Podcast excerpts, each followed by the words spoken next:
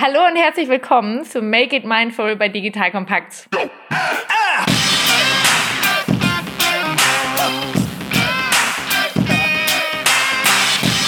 Auch in dieser Folge habe ich Paul Kotes wieder bei mir. Und nachdem wir uns in der letzten Folge damit beschäftigt haben, wie wir uns selber retten können, geht es heute darum, wie wir unser Wirtschaftssystem gemeinsam retten können. Einen Tipp hatten wir euch schon mitgegeben, nämlich rette erst dich selbst, dann kannst du danach auch die Welt retten.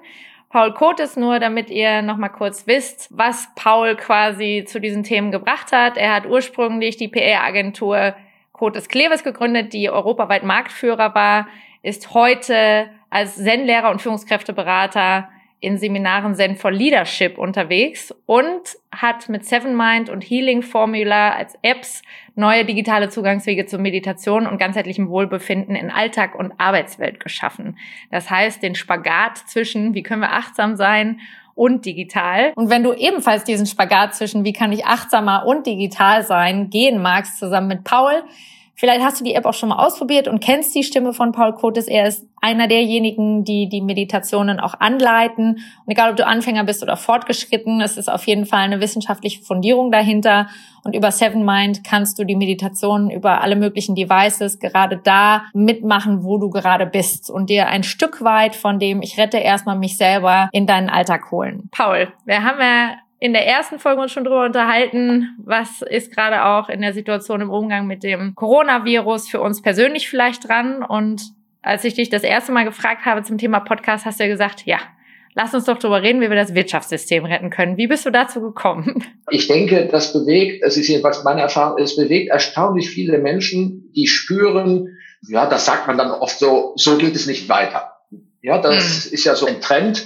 Und der schlimmere Trend ist, den habe ich in den vergangenen Jahren oft gehört. Wir brauchen mal wieder eine richtige Krise im Sinne eines Befreiungsschlages. So, jetzt haben wir die Krise, jetzt ist natürlich Holland in Not. Ist ja nicht nur Holland. Es ist ja genau nicht nur ein Land, ne, sondern jetzt sind es ja definitiv alle. Und kann das sein, du kamst gerade, als wir das erste Mal Kontakt hatten, von einem Wochenende mit mehreren Führungskräften aus ganz unterschiedlichen Unternehmen und Branchen, wo ihr euch genau zum dem Thema Achtsamkeit ja auch zusammengefunden habt. Ne? Was hast du da aus dem Wochenende denn da mitgenommen, dass das so aktuell bei dir war? Ja, das war ganz interessant, weil wir hatten eingeladen äh, Menschen, die in Unternehmen sich mit dem Thema Mindfulness beschäftigen. Also nicht nur für sich, was wir eben im vorherigen Podcast hatten, sondern für die Organisation. Hm. Und die Erfahrung, die ich da machen konnte, waren zwei erstaunliche. Erstens, es ist viel weiter verbreitet, als ich das gedacht habe habe, ja, dass sowas ja. ist in Unternehmen.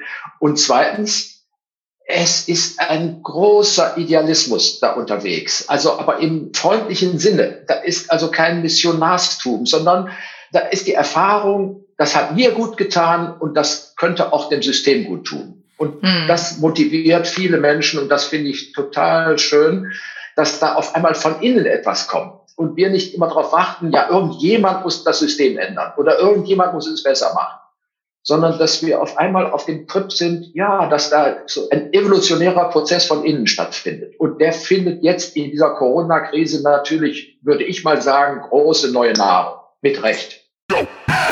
Jetzt kommt ein kleiner Werbespot. Aufgepasst! Heute habe ich etwas Besonderes für dich. Spendit. Der Benefits-Anbieter aus München hat sich nämlich vorgenommen, Benefits für Arbeitgeber und Arbeitnehmende so attraktiv wie möglich zu machen und die Teammotivation auf ein neues Level zu heben. Dabei will Spendit vor allem eins: Benefits für alle zugänglich und demokratisch gestalten. Egal ob in großen oder kleinen Unternehmen, ob in der Stadt oder in ländlicheren Regionen, ob für Mitarbeitende im Tag- oder Nachtdienst, Mitarbeiter-Benefits von Spendit sind enorm flexibel und unabhängig von Ort und Zeit. Und mit Produkten wie der Spendit Card, Lunchit und Mobility bringt Spendit frischen Wind in die Welt der Mitarbeiterleistungen und setzt auf digitale Lösungen statt Papiergutscheine. Das Spannende für Arbeitgeber und Mitarbeitende, die Benefits sind steueroptimiert. Das bedeutet nicht nur echte Einsparungen für dein Unternehmen und den Lohnnebenkosten, sondern auch mehr Netto vom Brutto für deine Mitarbeitenden. Das sind Gehaltsextras, die deine Mitarbeitenden wirklich brauchen und schätzen werden. Also, wenn du auch die Mitarbeiterbindung in deinem Unternehmen stärken willst, dann schau unbedingt mal bei digitalkompakt.de slash spendet vorbei und hinterlasse einen Gruß von mir. Und wie immer findest du alle Infos auch auf unserer Sponsorenseite unter digitalkompakt.de slash Sponsoren. Werbung Ende.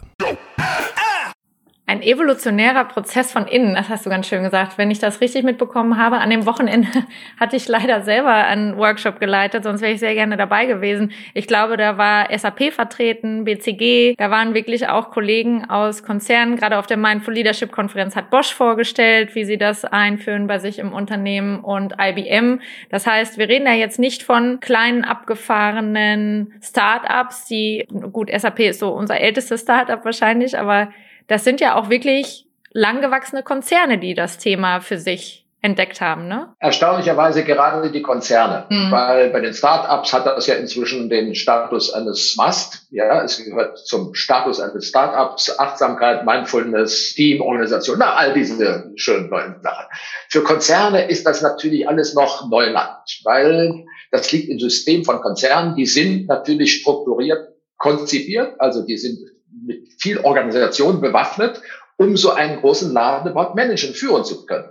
Mhm. So, und dadurch entstehen Strukturen, die eben sehr direktiv sind und weniger kreativ. Damit ist auch der große Unterschied schon zum Start-up. Und deswegen kümmern sich ja alle Großen auch darum, dass sie endlich mal so ein Start-up-Gefühl hinkriegen. okay, Start-up-Gefühl. Geht es um das Start-up-Gefühl oder was denkst du, ist das, was es braucht? Vielleicht fangen wir erst mal an. Warum denkst du überhaupt, dass das Wirtschaftssystem gerettet werden muss? Hat doch gut gelaufen bisher. Das ist ja die wichtigste Frage. Es ist funktional, hat es ganz gut gelaufen. Aber wenn wir uns die Verwerfungen angucken, die damit verbunden sind, dass das so gut läuft, das ist ja unübersehbar. Und das ist jetzt ja nicht meine persönliche Erfindung. Und zwar auch auf zwei Ebenen, nämlich einmal auf der ökologischen Ebene. Da geht es tatsächlich drunter und drüber. Und da hat das System seinen erheblichen Anteil. Und natürlich auf der zwischenmenschlichen Ebene da ist die, die Distanzierung und die, die Versachlichung der, der Ebenen ist gängig geworden. Und das heißt also, da ist kein, kein wirkliches Miteinander mehr, sondern das ist ein so gut wie es geht funktionieren. Für jede Organisation ist das eigentlich tödlich auf Dauer. Wenn eine Organisation nur noch funktioniert, wird sie irgendwann kaputt gehen, wie jede Maschine irgendwann kaputt geht. Also eine Organisation, die nicht im kreativen Miteinander unterwegs ist, die ist verloren irgendwann. Und das ist ja der Charme, den Startups haben. Da ist das so unmittelbar direkt spürbar, dass das funktioniert und was, wie toll das auch ist. Während in einem großen Unternehmen passiert eher das Gegenteil. Und diese Kurve zu bekommen, glaube ich, ist die entscheidende Frage, ob das, das System, um es mal so zu sagen, ich bin ja kein Systemkritiker, sondern es tut mir leid, dass das System sich so verrannt hat. Und da sind jetzt die Chancen, dass da etwas aufgebrochen wird, dass da eine neue Perspektive reinkommt. Ich habe jetzt ganze Menge Briefe von CEOs gelesen, jetzt hier im Moment zu dieser Krise, international.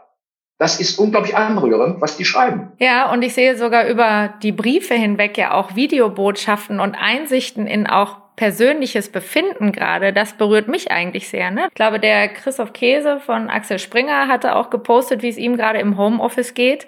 Und da waren bei mehreren Punkten auch Sachen bei, wo ich gedacht habe, schön, dass er das so offen teilt, ja, was man an Lagerkoller auch kriegt, dass einem der Kontakt zu den Kollegen fehlt, wie einen das auch zurückwirft, so auf das emotionale Empfinden. Das lese ich gerade von vielen Führungskräften auch sehr offen. Genau, genau. Und das ist ein interessantes Phänomen. Stell dir mal vor, solche Briefe hätte der vor fünf Jahren veröffentlicht oder so mhm. eine Botschaft hätte der rausgegeben. Hätten alle den Kopf geschüttelt und gesagt, ist der völlig von Sinnen? Hat er aufgegeben? Oder wie kann der seine Fehler da oder seine Probleme öffentlich kundtun? Ja. Und das ist plötzlich völlig anders. Und das ist ein großer Gewinn, ja, dass, dass da auf einmal eine, auch wieder eine Sensibilität oder eine Weichheit und eine Flexibilität zum Ausdruck kommt, die es vorher in dieser Form nicht gegeben hat.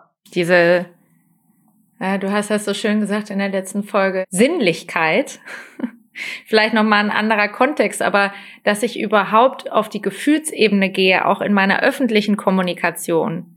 Und ich glaube, was man als Unterschied auch fühlt, ist, ist das was, was er sagt, weil man ihm im Training beigebracht hat, dass er das machen muss? Also ich weiß ja auch, als ich angefangen habe mit den ersten Trainings, gab es so Train the Trainer und dann kriegst du ein Leadership-Modell und das sollst du den Leuten beibringen, dann machen die irgendwie da ihre Gesprächsrollen, Spiele und da habe ich gedacht, ich kann da nichts mit anfangen, ne? weil ich lasse die verstehen kognitiv, wie man Feedback gibt und warum man das macht. Aber es passiert auf der Gefühlsebene bei denen ja nichts. Und dann ist es eine komische Technik, die man anwendet, wenn man aus dem Training kommt, weil es ist an innerer Arbeit nichts passiert. An deiner Haltung, an deiner Einstellung gegenüber dem Mitarbeiter hat sich nichts getan. Und dann ist es eine Farce. Deswegen auch bei der Frage nach dem System. Wir brauchen auch da wieder eine andere Ebene, die oft vergessen wird. Ich nenne die mal ganz konventionell die Unternehmenskultur. Weil ein Unternehmen, das keine Kultur hat, ist, das habe ich ja eben schon so angedeutet, ist sehr technokratisch strukturiert und aufgebaut. Und viele denken, das reicht doch. Ja, Hauptsache der Laden funktioniert. Und das stimmt leider nicht. Ein Unternehmen, das keine Visionen mehr hat, kann keine Anmache, ja, wo ich keine, kein Haupt von, von, da möchte ich bei sein spüre, das ist, irgendwann geht das zu Ende. Und das sehen wir bei den großen Konzernen. Da ist dieses Gefühl, egal was die machen, mir ist egal, hauptsächlich ich mache bis zur Rente. Hm. Und wenn das soweit ist, dann ist das Unternehmen schon gestorben. Für mich ist, ich darf das mal brutal auch deutlich sagen, die Deutsche Bank ein Paradebeispiel für diesen ganzen Prozess. Das war mal eine Kulturinstitution, die Deutsche Bank. Ja, die hatte anderes im Kopf, als jetzt nur Geld zu verdienen. Und in dem Moment, wo die angefangen haben, jetzt müssen wir nur noch Geld verdienen, da ist die Kultur verloren gegangen und damit war das Ende der Deutschen Bank eingeläutet ist sozusagen eine etwas überspitzte Formel. Die werden vielleicht die Kurve kriegen, wünsche ich denen, natürlich, klar. Aber nur, wenn sie da wieder Seele reinkriegen. Das ist ja der Charme von vielen Unternehmen in Deutschland, die mittelständig orientiert sind. Die haben, das ist jetzt keine Lobhudelei, sondern die haben von Natur aus eine Seele. Hm. Da gibt es eine Person, meisten Fällen jedenfalls, oder eine Tradition und eine gewisse Kultur, die so ein Unternehmen zusammenhält. Ich habe das gesehen mit meiner eigenen Firma die hatte eine, ein hohes Maß an visionärer Idee, sonst wären wir nie marktführend worden. Und mit dem Moment, wo die Mehrheit dann auf einmal woanders lag, war diese Luft weg, weil die neuen Eigner hatten nur eins im Kopf, Wachstum und Geld. Und das war nicht, wofür du angetreten bist, wofür du gegründet hattest damals. Nein, das geht da gar nicht um was, wofür ich da jetzt gestanden habe, sondern es geht eigentlich um ein Erfolgsprinzip. Mhm. Ja, ob ich das jetzt nur wollte oder nicht, das war, ich sag's nur ein Beispiel, weil ich das selbst so erlebt habe. Und in dem Moment, wo dieses Erfolgsprinzip, nämlich das Gestalten wollen, das Miteinander, das ein gemeinsames, sinnvolles Ziel zu erreichen, das war auf einmal weg, wenn das gemeinsame Ziel nur noch heißt, sieh zu, dass deine Marge hinbekommst, dass du teure Honorare verkaufst. Wenn das sozusagen im Vordergrund steht, dann ist das Ende eingeläutet. Ja, und dieser Sinn, du hast das noch schöner formuliert, wie kriegt man die Seele rein? Weil der Sinn scheint ja was zu sein, was überhaupt erst ermöglicht, dass sich diese Seele wieder ausbreitet, ja? Also wofür haben wir eigentlich so ein geteiltes Bewusstsein? Was verbindet uns? Ne? Wir sind ja eine Menge Individuen mit unterschiedlichen Perspektiven aufs Leben, aber wo kannst du einen geteilten Sinn nehmen? Und ich weiß nicht, ob du es mitbekommen hast in den Medien, der Hackathon, der gerade in Deutschland lief, unter der Schirmherrschaft der deutschen Bundesregierung. Das war anscheinend der größte Hackathon, der jemals stattgefunden hat. Ich bin durch Zufall im Organisationsteam gelandet, last minute, und bin unfassbar beeindruckt von der Energie, dem Einsatz dieses Orga-Teams. Die kannten sich alle vorher nicht. Erst eine Woche vorher haben die sich kennengelernt. Die waren so ein enges Team. Das war so wertschätzend. Das war so unterstützend. Wir haben YouTube gecrashed, Slack gecrashed, weil zu viele Leute gleichzeitig online wollten. Und das war für alle so dieses Zeichen, wow, das kann die Arbeit der Zukunft sein, dass sich Leute unter einem Sinn zusammenfinden und das auch unbezahlt. Jetzt haben wir natürlich eine besondere Situation, aber es gibt so ein Gefühl von, wie wäre das, wenn das mehr passiert? Und meine Freundin hat gestern gesagt, stell dir mal vor, wir würden das als Reset nehmen, weil es betrifft ja diesmal nicht nur ein Land, sondern alle. Stell dir vor, wir würden Geld abschaffen. Alles auf Reset. Es gibt keine Banken mehr, es gibt keine Börse mehr. Die Dinge haben erstmal keinen monetären Wert. Wie würde das aussehen? Und da habe ich gedacht, was für ein spannendes Gedankenspiel. Also was könnte der Reset für dich gerade sein? Weil du hast gesagt, ein paar Gründe schon, warum wir das Wirtschaftssystem retten sollten.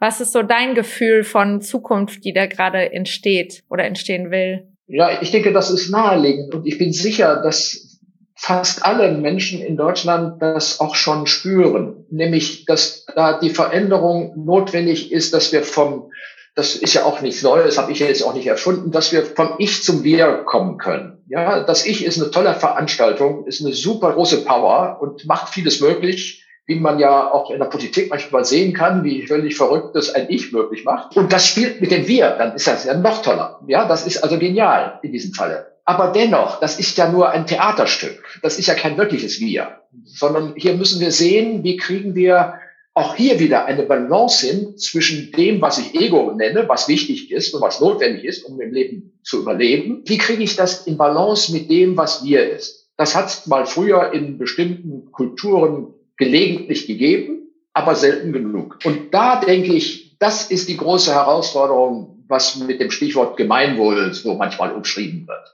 Und dafür mal das Verrückteste zu denken, ist immer eine gesunde Erfahrung. Mal das Extrem zu denken, ja, alles auf Null zu stellen. Ja, Im Zen hat das ja Methode, der Anspruch des Nichts als eine ultimative Erfahrung. Ja, weil aus diesem Nichts, aus diesem Infragestellen besteht die Chance, dass da was Neues, Verrücktes entstehen kann. Das entsteht natürlich nicht, wenn ich ständig am System herumrepariere. Das habe ich gesehen, als ich auf dein LinkedIn-Profil geguckt habe, dass du bei Berufserfahrung und unter deinem Namen nur stehen hast, nichts. Und da habe ich gedacht, das ist für jemanden, der Zen-Lehrer ist, sehr konsequent. Vielleicht kannst du das nochmal. Was meinst du mit nichts? Also, was muss ich mir darunter vorstellen, wenn du von diesem Nichts sprichst? naja, fangen wir es mal einfach an. Was ist alles? Alles ist alles, ja? Mhm. Alles, egal was. So, und das ist das Gegenteil davon. und wie hängt dieses Nichts mit uns im Wirtschaftssystem zusammen? Es ist ja so, ich sag's mal mit einem Bild, wenn ich mit vier Koffern verreise, ist das sehr mühsam. Hm. Das kann seinen Sinn machen, weil ich habe alles, ich, natürlich alles nur wichtige Sachen da drin. Klar, sonst würde ich es ja nicht machen. So, und dann muss ich überlegen, was ist mir wichtiger, dass ich das ganze Zeug mit mir herumschleppe und mich dadurch behindere und es alles schwergängiger wird. Aber ich habe dafür die ganzen Sachen dabei, die ich da drin habe. So, und vor dieser Frage stehen wir. Schleppen wir die ganze Vergangenheit, die ganzen Strukturen, die wir haben, alle auf Ewigkeit mit uns herum, versuchen mal von einem Koffer in den anderen zu packen. Ja, oder sind wir mal in der Lage, mal einfach nur mit Handgepäck zu verreisen. Ja, nur mit Handgepäck, das ist ein schönes Bild. Das fällt dem System so schwer, weil es ist so etabliert. Es ist so in sich selbst fixiert. Und da ist die Chance, dass das jetzt mal in Frage gestellt wird. Wir sehen es ja in der Automobilindustrie. Die waren auch fixiert. Da kommt irgendeine Firma aus Kalifornien und baut ein Elektroauto und wirbelt den ganzen Verein völlig durcheinander. Muss man sich mal vorstellen.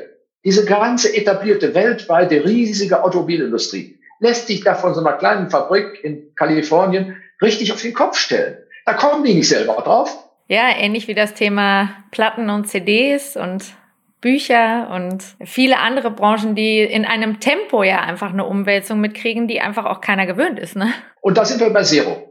Ja, um da, da wieder hinzukommen. Es ist eben leichter, wenn ich vom Punkt Zero ausgehe, das Potenzial der unendlichen Möglichkeiten mal als Vision mir ansehen zu können, als wenn ich vom Punkt alles ausgehe wo ich alles schon fixiert habe, alles besetzt ist, alles schon festgelegt ist. Mhm. Deswegen kriegt das so eine, glaube ich, eine Wichtigkeit, dass wir in die Lage versetzt werden, auch da haben wir wieder das Thema Abstand, wieder zurückzutreten, es alles mal laufen zu lassen, alles mal in Frage zu stellen. Was ist im Moment passiert? Wer weiß, wie das läuft? Wer weiß, ob der Euro das überlebt? Wir wissen es nicht. Ja, ich habe gestern noch eine wunderschöne Metapher dazu bekommen. Da musste ich sehr drüber schmunzeln. Wir haben ja im ersten Podcast gesagt, was kann ich tun, um mich selber zu retten? Und das hat mich sehr erinnert an das Bild von, okay, jetzt geh mal erstmal auf dein Zimmer und sortier deinen Kram. Räum mal dein Zimmer auf. Ja, also dein inneres Zimmer, deine Ängste, die du da hast, deine Erwartungen, deine ganzen Paradigmen, mit denen du auf die Welt guckst. Und das zweite, was gestern mir jemand mitgegeben hat, war, du, das ist das Universum, das uns gerade sagt, Ihr habt im Sandkasten nicht ordentlich genug miteinander gespielt. Ihr habt euch ständig mit Sand beworfen und den ganzen Sandkasten dreckig gemacht. Ihr geht jetzt alle mal nach Hause, ihr habt Stubenarrest und ihr kommt erst wieder raus, wenn ihr gelernt habt, wie ihr besser miteinander umgehen könnt und mit dem Sandkasten. Und da musste ich so lachen. Aber es hat irgendwie gut gepasst. Also wenn wir jetzt auf unsere Zimmer geschickt werden wirtschaftlich, welche Hausaufgaben müssten wir denn da jetzt eigentlich machen? Also eine Hausaufgabe ist genau von dieser Idee wegzukommen, die du gerade so begeistert geschildert hast. Dass uns irgendjemand sagt, geh auf dein Zimmer, räum gefälligst erstmal auf, bevor du wieder antrittst. Das ist ja konventionell gedacht und eine ziemlich autoritäre Haltung, weil wir jetzt eher aufgerufen sind, aus dieser alten Welt rauszukommen und in eine neue Welt zu gucken. Und darin sehe ich die Chance. Also nicht zur Strafe aus dem Sandkasten rausgeworfen werden, sondern zu sehen, wow, das ist eine Ebene, in der ich mal was völlig anderes machen kann, was ich bisher so nicht erfahren konnte. Und das ist vor allem die Ebene der Gestaltung. Es ist ein großes Dilemma, dass wir im System eben vieles funktional organisiert und strukturiert haben. Und mhm. was dann zu kurz kommt, ist natürlich das, was der Menschen eigentlich auszeichnet, den ich mal ja nicht geschaffen habe, sehe als geschaffen zum Arbeiten, sondern der ist zum Gestalten geschaffen. Der möchte was verändern, bewirken, spielen, sich austauschen. Das sind völlig andere Ebenen als die, in die wir in dieses System reingerutscht sind. Wir sind in dieses System immer mehr in eine funktionale Rolle reingeraten. Und das ist, glaube ich, die Tragik unserer Zeit. Und da ist die Chance, dass wir da jetzt im Moment wieder rauskommen, weil wir sind gezwungen. Jetzt kommt ein kleiner Werbespot. Aufgepasst! Heute gibt's Werbung in eigener Sache. Wir wollen dich nämlich besser kennenlernen, weil viele hören Woche für Woche unseren Podcast und dabei wissen wir gar nicht immer, wer genau diese Leute sind. Und natürlich wollen wir ja aber wissen, wer du bist, um unseren Inhalt auch an deinen Interessen ausrichten zu können. Und um das zu ändern, habe ich eine Umfrage vorbereitet. Dort kannst du uns erzählen, wer du bist und wofür du dich interessierst. Und was du davon hast, naja, ich meine, je besser wir dich kennen, desto besser können wir unseren Podcast an deine Bedürfnisse anpassen. Und dann spreche ich auch keine Werbung mehr für Penispuppen und Online-Casinos ein, wo dich womöglich ganz andere Dinge interessieren. Nein, kleiner Spaß und trotzdem, du tauschst fünf bis zehn Minuten deiner Zeit gegen viele Stunden noch bessere Unterhaltung und Tiefenwissen in der Digitalwirtschaft. Klingt für mich nach einer Win-Win-Situation und geh doch also daher mal auf die Seite digitalkompakt.de/slash Umfrage. Fülle diese nach bestem Wissen und Gewissen aus und freue dich in Zukunft auf noch besseren Content auf Digital Kompakt. Ende der Werbung. Um uns was einfallen zu lassen. Ja, und ich finde das schön, dass du dieses Bild nochmal aufgreifst und auf den Fehler im Bild hinweist. Denn die Alternative wäre ja nicht zu sagen, der Coronavirus hat uns aus dem Sandkasten rausgeschmissen und auf den Hausarrest verbannt, sondern zu sagen, okay, das ist unsere Möglichkeit, mal aus diesem Sandkasten auszusteigen und uns von außen zuzugucken, was machen wir ja eigentlich? Und wollen wir so weitermachen? ja, wie können wir den Sandkasten, das, was wir da unten zusammengebastelt wie können wir das verändern oder neu machen? Da kommt auf tolle Ideen. Ja, und wenn du bei dem Nichts bist, dann würdest du ja sagen, wir bauen gar nicht unbedingt auf die Burgen auf, die wir da schon gebaut haben, sondern wenn wir es einmal wieder durchhaken und wir fangen an bei nichts, was könnten wir dann bauen? China ist dafür ein gutes Beispiel. Nicht nur, weil das Nichts da ja auch eine gewisse Kultur hat, eine Tradition hat, sondern die kamen wirklich aus dem Nichts. Ja, die hatten nichts mehr zu verlieren, weil da war alles verloren. Und das hat China auch diesen Schwung gegeben. Ja, weil die waren frei, alles neu zu machen. Ob das alles gut geworden ist, ist ja eine ganz andere Frage. Aber diese ganze Dynamik in China ist vor allen Dingen deswegen entstanden, weil die aus dem Nichts kamen. Ja, es hat heute nochmal Klick gemacht auf diesen vier Ebenen, die der Sharma ja auch beschreibt, wo er sagt, du hast erst ein System, was eben sehr viel Struktur und Halt gibt. Der Vorteil ist, es hat viel Stabilität. Und es funktioniert so lange, bis man merkt, es ist so stabil, da fehlt mir die Dynamik. So, dann geht's eine Ebene weiter, dann kommt wieder mehr Dynamik, indem eben über Netzwerke oder über Verbindungen etwas mehr Bewegung reinkommt. Man kann sich eben auch außerhalb des Unternehmens zusammentun, bis es eigentlich am Ende auf die vierte Stufe geht und das wäre können wir überhaupt außerhalb dieser Strukturen und Systeme uns einfach gemeinsam zu dem zusammentun, wo wir merken, wir sind die richtigen Leute, um jetzt an dem zu arbeiten. Ich greife dich mal wieder auf, was jetzt dran ist. Also das, wo uns jetzt quasi der Flow hintreibt. Ja, wir können jetzt etwas ausprobieren, was vorher eben so nicht möglich war. Das ist aber jetzt nur die ganz flache Ebene, eher die operative Ebene. Wobei ich denke, der Shift, der notwendig ist, ist eben das, was wir eingangs hatten, nämlich die Frage des Bewusstseins. Und zwar so, dass wir das Bewusstsein eben nicht nur als nice to have sehen, ja, so ein Gedanke an schöne Umwelt oder müsste alles besser sein oder wir müssten anders miteinander umgehen, so in diesem Konjunktiv denken das bringt nichts, meiner Meinung nach. Sondern das, was ich immer zitiere, ist, in der amerikanischen Verfassung steht der Unsupported Pursuit of Happiness. Ja, kennen die meisten.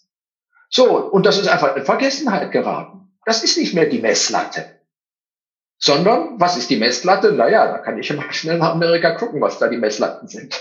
The pursuit of success, financial. Ja, the pursuit of money oder was auch immer. Ja, also irgendwas, jedenfalls Happiness ist da zumindest nicht für jeden wenn überhaupt nur für ein paar. Das ist so ein Zero-Point, finde ich, der das Bewusstsein möglicherweise neu strukturiert und neu gestaltet, weil wir sind natürlich mit konventionellen Strukturen, du hast das eben gesagt, wir haben so eine Mindmap und die ist sehr fixiert. Das ist praktisch für das Hirn, weil es nicht so viel Energie braucht, aber es ist leider für den Fortschritt ziemlich behindernd. Wie kommt man denn kollektiv auf so eine andere Bewusstseinsebene? Wo siehst du da vielleicht auch schon Beispiele oder Bewegungen? Also eins hast du schon gesagt, an diesem Wochenende hat es dich überrascht, dass so viele da schon so unterwegs sind.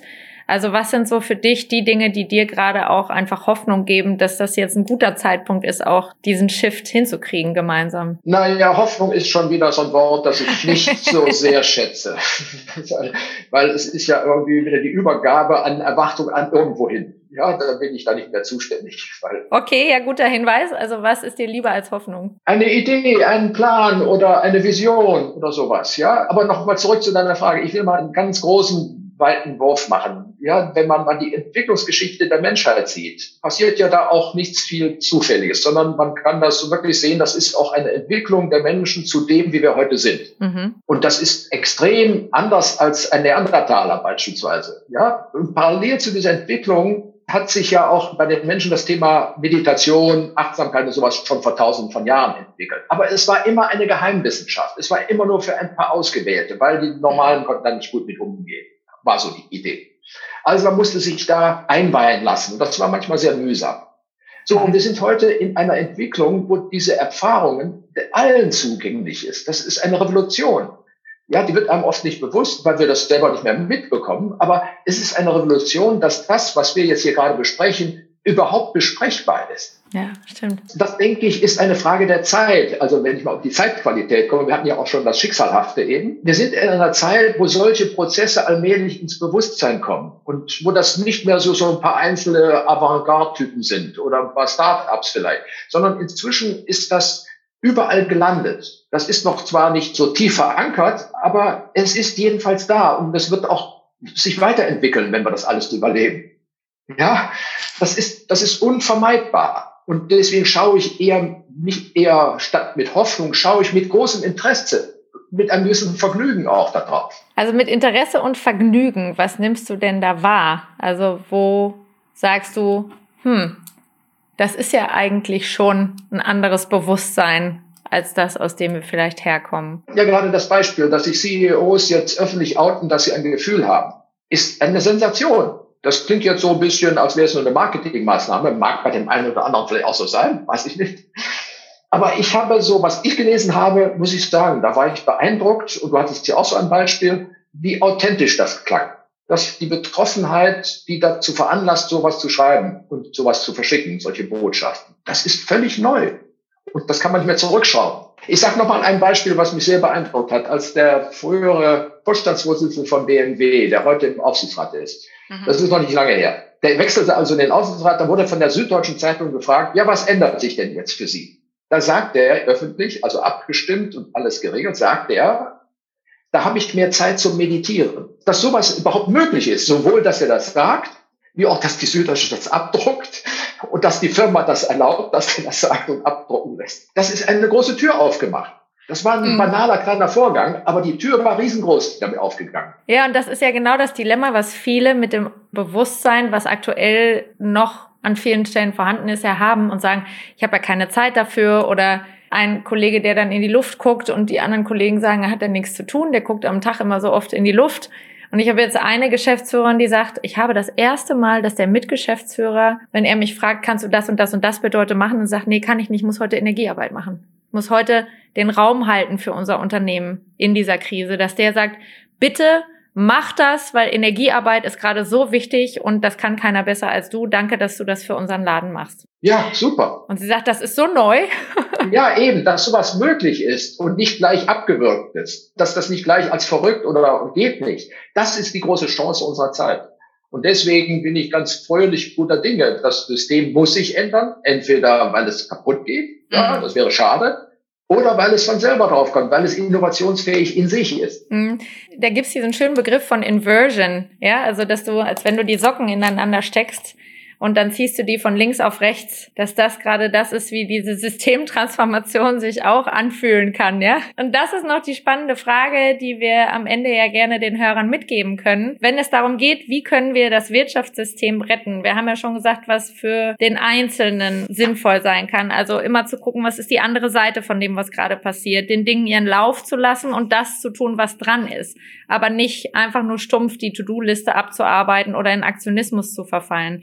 Wenn ich das für mich schon gut beherzigen kann, wie kann ich jetzt in meinem Unternehmen eigentlich dazu beitragen oder auch in meiner Branche, dass diese Bewusstseinsveränderung auch hier im größeren Rahmen stattfinden kann. Was hast du da für Tipps oder Vorstellungen oder Visionen? Ja, da gibt es natürlich viele Methoden. Wir haben ja ein paar Beispiele genannt, mit denen man das dann bewerkstelligen kann. Aber ich glaube, wichtiger ist, das ist eben eine, das, was wir auch gesagt haben. Das Wort retten hat ja so etwas auch wieder missionarisches und mm. besserwisserisches. Sich davon zu befreien, wäre schon mal eine gute Sache. Sondern es geht eher um dein Sockenerlebnis, nämlich Türen aufzumachen, würde ich mal als Bild sagen. Ja, Türen aufmachen, und sehen, ah, da gibt's noch andere Räume, die habe ich vorher gar nicht gesehen und entdeckt. Und diese Haltung des ständig neue Türen aufmachens und mal gucken, ob der Raum vielleicht wichtig ist oder notwendig ist, der da entsteht. Und wenn er nicht wichtig ist, mache ich die Tür wieder zu, ist okay. Ja, aber diese Offenheit zu entwickeln als eine Grundhaltung, ich glaube, das ist das, was im Moment auch überall passiert. Ja, es sind ja schon viele, gerade jüngere Mitarbeiter, die sich Dinge herausnehmen, die ja noch vor wenigen Jahren völlig undenkbar waren. Ich habe das auch erlebt, dass eine Führungskraft sagt, nee, ich möchte vier Tage in der Woche arbeiten, weil ich habe Familie und äh, wenn ich dafür weniger Geld kriege, ist das okay. Ja gut, der verdient genug, kann er das leicht sagen, aber dass er es überhaupt so sagt, das ist schon mal eine neue Tür. Und dass das akzeptiert worden ist, der Aufsichtsrat hat gesagt, ja, okay, mach das, wir wollen den Typ. Ja, stimmt. Das passt auch zu den Videos, die man teilweise jetzt online sieht von den Führungskräften, die filmen, wie sie versuchen zu arbeiten im Homeoffice und hier und da bei Videokonferenzen auch die Kinder auf dem Schoß haben. Und das ist ja was, was gerade in Deutschland sehr ungewöhnlich ist, ne? dass sich die Führungskräfte mit den Kindern zeigen und sagen, ganz ehrlich, ich bin hier tagsüber einfach nicht im Durchpower-Modus, sondern ich bin halt auch Vater oder Mutter. Ich habe eben meine Kinder hier und ich schicke die nicht weg und schließe nicht die Tür ab, sondern ich hole die vor die Kamera und sage, ja, guck, das sind meine Arbeitskollegen oder meine Mitarbeiter. Das ist ja auch eine ganz andere Nähe. Also wir begegnen uns ja auch zu Hause. Das merke ich, ist ja auch im Homeoffice ganz spannend. Ne? Also die Unternehmen, die das gar nicht vorher hatten, die haben jetzt schon einen Blick für, okay, wie sieht denn das Arbeitszimmer vom Chef aus? Da geht auch schon eine Tür auf. Wenn wir mal die verschiedenen Zukunftsszenarien für den Verlauf dieser Krise mal so gegeneinander halten und mal unterstellen, es geht einigermaßen glimpflich äh, davon. Das heißt, wir werden irgendwann im Sommer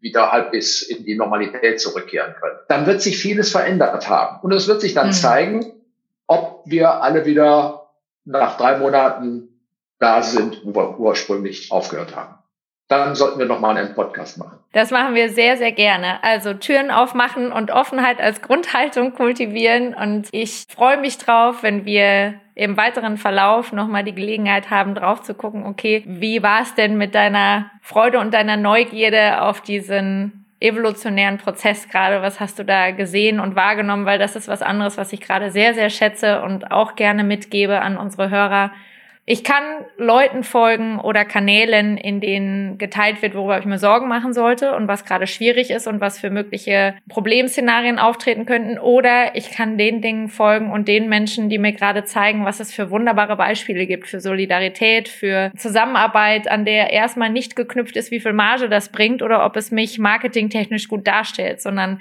da muss jetzt was entwickelt werden, eine App zur Früherkennung von Corona und als Unternehmen stelle ich Geld zur Verfügung. Ob das Ding zu mir gehört oder zu jemand anders, interessiert jetzt gerade nicht. Und das ist das, wo ich denke, wenn wir uns da mehr hinwenden und das mal sacken lassen, wie sich das anfühlt, dass das gerade passiert, dann kann da noch viel mehr aus diesem Bewusstsein heraus entstehen. Ganz herzlichen Dank und wenn ihr Paul weiterhin folgen wollt, dann geht gerne mal auf die Apps von ihm und lasst euch, wenn ihr mögt, in den Meditationen begleiten, in dem Moment, wo ihr gerne noch euch Begleitung wünscht. Dir, Paul, erstmal okay, alles Gute. Alles Gute, ciao. ciao.